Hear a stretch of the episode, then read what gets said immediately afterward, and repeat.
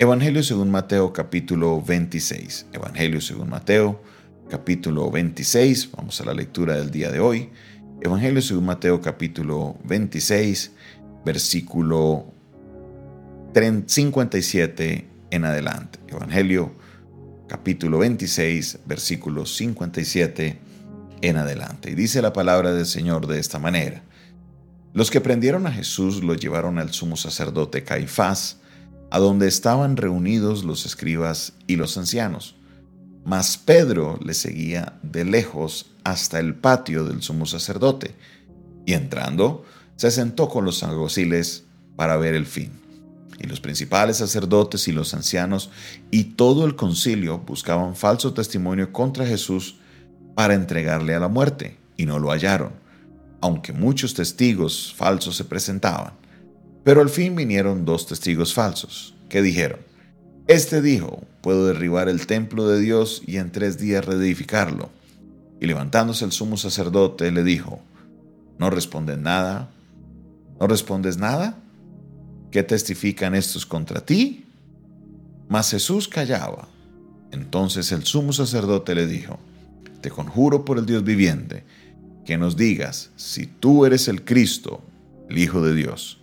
Jesús le dijo, Tú lo has dicho, y además os digo que desde ahora veréis al Hijo de Hombre sentado a la diestra del poder de Dios y viniendo en las nubes del cielo. Entonces el sumo sacerdote rasgó sus vestiduras diciendo, Ha blasfemado. ¿Qué más necesidad tenemos de testigos? He aquí, ahora mismo habéis oído su blasfemia. ¿Qué os parece? Y respondiendo ellos dijeron, es reo de muerte. Entonces le escupieron en el rostro y le dieron puñetazos y otros le abofeteaban diciendo, profetízanos que Cristo, quien es el que te golpeó. Encontramos en esta porción bíblica algo que es, es la antesala ya lo que sería la muerte de Jesús. En esta porción bíblica vemos cómo Jesús una vez es arrestado es presentado ante la casa o es llevado a la casa del sumo sacerdote Caifás. Él era el sumo sacerdote del momento, él era el que había sido elegido para ese año. Este paso es importantísimo, este paso es clave. ¿Por qué razón, pastor? ¿Por qué es necesario que fuera a la casa de Caifás? Recuerden, que lo que nosotros entendemos de la figura de Cristo como el cordero inmolado, como un sacrificio, debía cumplir ciertas características. En el tabernáculo y en el templo había estaba el sacerdote siempre en la puerta examinando la ofrenda, examinando lo que se iba a presentar. Entonces la persona se presentaba para traer un sacrificio por su familia y en la puerta había un sacerdote que revisaba si el cordero o si lo que se presentaba calificaba como ofrenda. Si así lo era, entonces podía pasar al altar de sacrificio y presentar entonces el sacrificio por el pecado. En este caso, Jesús es presentado primeramente ante el sacerdote. El sacerdote lo examina Mire, ¿qué es examinar a una persona? Las preguntas que le hacían. Y después de haberlo revisado, dijo, ha blasfemado, ahora sí es reo de muerte. Él es quien envía al, al gobierno romano para que Jesús sea sacrificado. Es algo que muchas veces no le prestamos atención a este detalle. Pensamos que solamente es parte de la historia, pero la razón por la cual Mateo específicamente nos da tanto detalle de esta visita es porque donde Jesús no se presentara primero donde el sacerdote, entonces no calificaría como ofrenda. No, no era una persona, o no se podía decir que Jesús era una ofrenda. ¿Por qué? Porque no fue presentado primero ante el sacerdote. Toda ofrenda se presentaba primeramente ante el sacerdote. Entonces, Tratan de buscar diferentes testigos que se pusieran de acuerdo, porque para poder condenar a alguien se necesita el testigo de dos o más personas. Y ellos tratando de, que se pudieran coincidir el testimonio de dos, porque recuerde que esta ida donde Caifás no era, no era como accidental. claro, era parte del plan, pero a la misma vez eran los del templo los que habían pagado monedas de plata para poder hacer tomar a Jesús. Entonces, ahora que lo tenían en sus manos, tenían que ver cómo lo acusaban, porque si no, tenían que soltarlo de nuevo.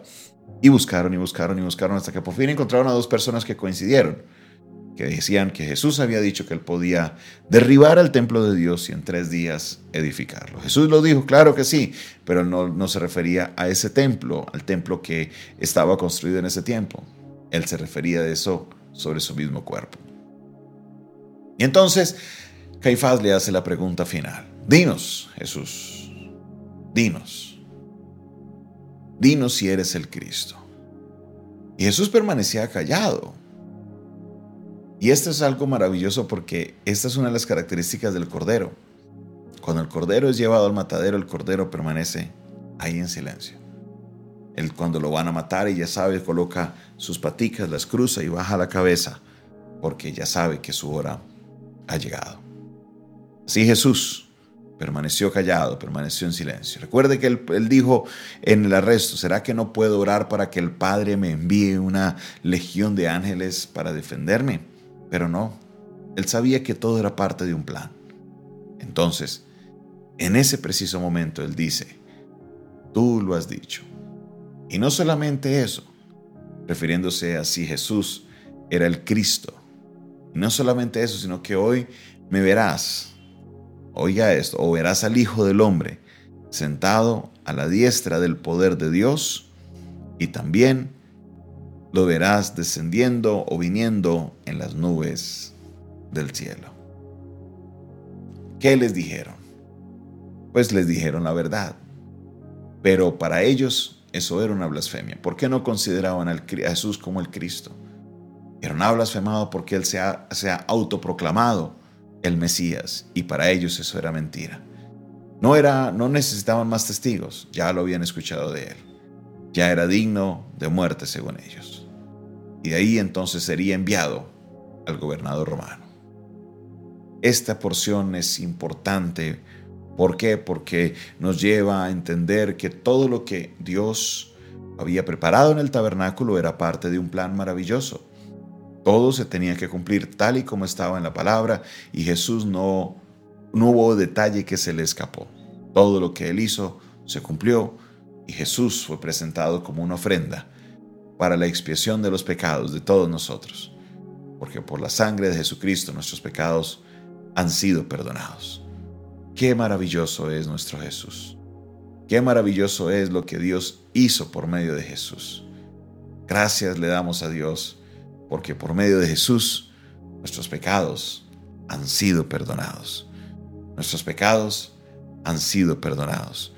Quiero que usted lo confiese ahí en, en el chat, los que nos están eh, viendo por las redes sociales, los que nos están escuchando en esta hora pueden decir con nosotros, mis pecados han sido perdonados porque Cristo derramó su sangre. Cristo derramó su sangre y por el derramamiento de esa sangre yo tengo el perdón de los pecados. Le damos gracias a Dios porque sin merecerlo, Él abrió un camino, preparó toda esta obra maravillosa. Y ya no hay que... Ese fue el último sacrificio que se tenía que presentar.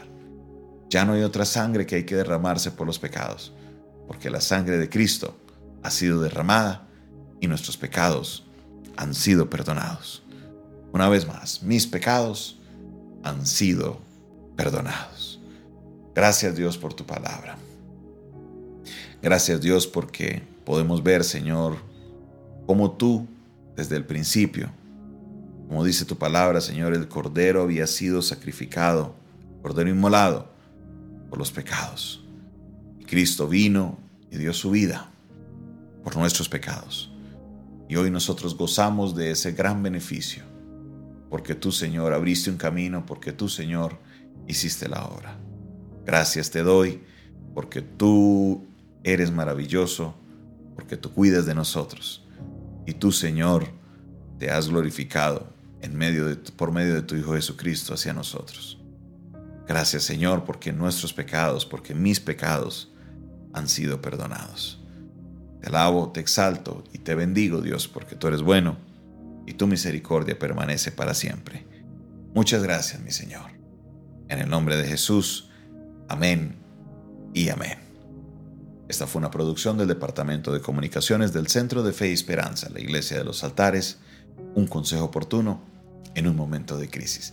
Se despide de ustedes su pastor y amigo Jonathan Castañeda, quien les invita que número uno se inscriba a nuestro canal o se suscriba a nuestro canal de YouTube. No olvide darle la campanita que está al lado para que así usted pueda recibir cada notificación del contenido que publicamos. No olvides también compartir este video, compartir este audio con una persona que necesita escuchar la palabra de Dios.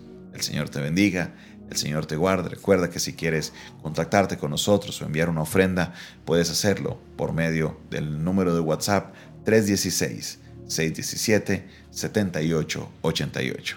Dios te bendiga, Dios te guarde